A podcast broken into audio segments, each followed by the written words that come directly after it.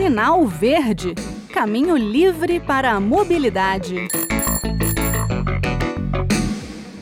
Olá, eu sou o Bruno Lourenço e começa agora o Sinal Verde, o espaço de mobilidade da Rádio Senado. E o tema de hoje é moto elétrica. Pois é, já falamos em detalhes de bicicletas, carros e até de monociclos. Faltava um programa inteirinho sobre motos movidas a eletricidade. Primeiro deixa eu fazer aquela diferenciação. Se tiver até 350 watts de potência, limitador de velocidade de 25 km por hora e não tiver acelerador, é bicicleta elétrica. Se tem acelerador, mais de 350 watts e consegue ir até 50 km por hora, é ciclomotor que pode ser elétrico ou a combustão. Para este modelo, basta a habilitação simplificada, a ACC, a autorização para conduzir ciclomotor. Atenção! Não pode usar ciclovia nem via rápida ou rodovias sem acostamento com o ciclomotor. Mas se o veículo passa dos 50 km por hora, aí já podemos chamar de moto. Feita esta introdução, vamos falar de moto com o Vitor Augusto, daqui de Brasília. Ele gosta de moto, tem uma gasolina e outra elétrica. Vamos descobrir com o Vitor um pouco mais desse veículo. Vitor, então você anda de moto, você tem moto normal, a combustão, mas optou também por comprar uma moto elétrica, né? Por quê? Um dos principais fatores é a economia, né? É, além da economia no consumo de combustível, você tem a manutenção dela que é baixíssima, que eu acho que é uma das grandes vantagens do veículo elétrico. Né? Na, na, moto você tem a corrente, você tem o pinhão, você tem troca de óleo. Essa moto ela é só é, é fazer a, a, recarga da bateria, a cada 5, 6 anos trocar a bateria, né? é, ver quesito de suspensão, freio e pneu. Então, associou tanto o fator de economia no combustível quanto na manutenção. Né? Trocar óleo, essas coisas, nem pensar, né? Não, óleo nem pensar. É só focar ali no, no, freio, no disco de freio, no, no pneu, né? É, e a bateria a cada 5, 6 anos, que é um custo um pouco mais alto, mas se você for somar nesse período, ele é irrisório perto do, do gasto que você tem com combustível, troca de óleo e outros, e outras coisas. A primeira coisa quando eu olho para a moto elétrica, até para a sua aqui, é, me chama a atenção é que não tem escapamento, porque não vai fazer aquele barulho, né? E o barulho, muitos motociclistas até costumam modificar o escapamento para ficarem visíveis no trânsito, né? No caso dessa moto elétrica, como que é essa questão do, do som? Os carros, ele, ele produz algum ruído para que os carros percebam que você está lá? Olha, ele é ruído zero. Na minha humilde opinião, para mim, moto barulhenta não é questão de segurança. Segurança vem através da pilotagem do motociclista, né, que ele tem que fazer uma pilotagem mais defensiva. Né? Então, para mim, isso não é um fator alternante. Né? Acho que é um, para mim, até um fator positivo a moto ser silenciosa. Né? E você pode reabastecê-la, dar recarga em qualquer tomada? Tem alguma coisa especial? Ela tem um, um, um carregador separado, né, que vem com ela. Eu posso qualquer tomada normal, 220, né, a, a 40 km para eu dar uma carga completa de 40 km dura de 3 a 4 horas, né? E aí com um custo aí de no máximo dois reais de carga para rodar 40 km. Né? Agora é, tem ela é barata, não tem um, custo é irrisório, mas a, o investimento inicial é que acaba sendo mais alto por conta do preço e também imposto, né? É, eu, eu na verdade adquiri essa moto usada, né? Eu sinceramente, para mim, é uma moto 2019, ela saiu para mim a 9 mil reais. Se você somar é, todos os benefícios que ela te traz, em questão de um ano, dois anos, ela já está se pagando. Né? Que o custo de uma motocicleta você vai gastar um pouco mais aí de manutenção, combustível.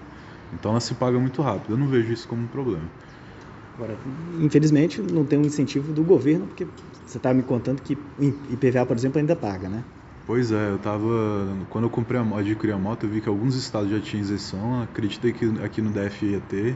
É, ainda está sendo discutido e eu estou na esperança de que isso seja aprovado, né? Que aí ia tornar ainda mais viável a utilização dela. Bem, segurança, você já falou que vai mais da direção do motorista, prestar atenção, direção defensiva.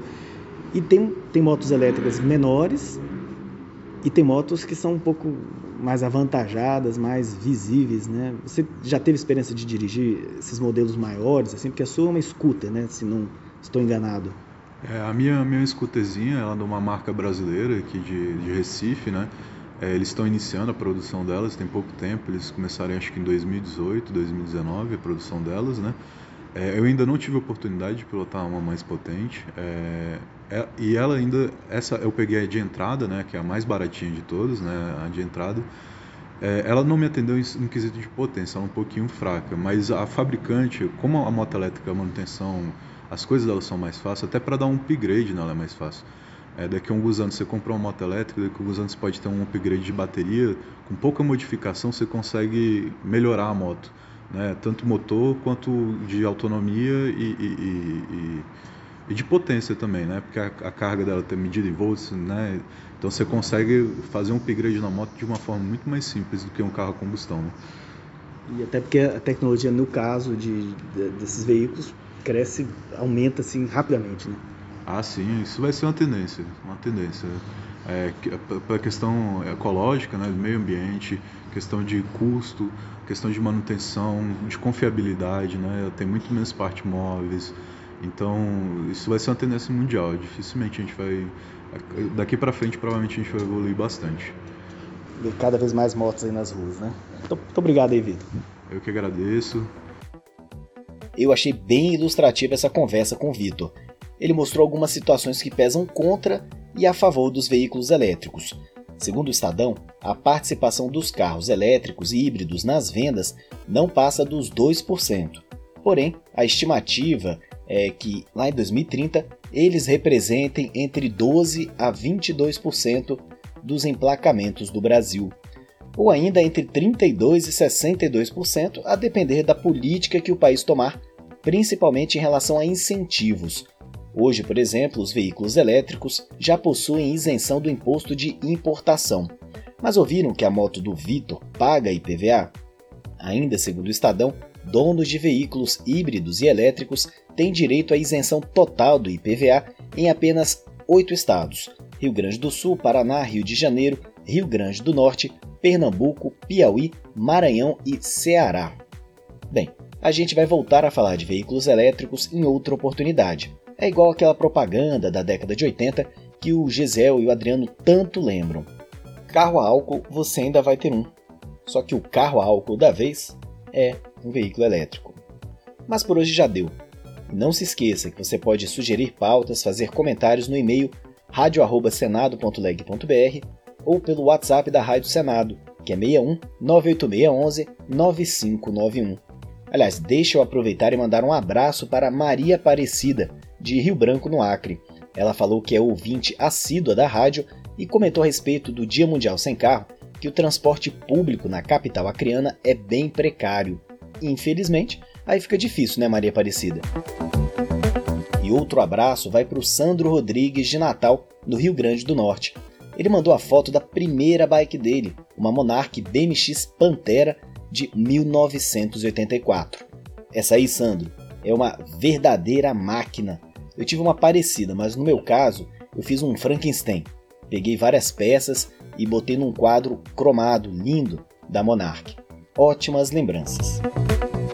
Bem, o Sinal Verde fica por aqui. Um abraço a todos e até a próxima semana. Sinal Verde Caminho livre para a mobilidade.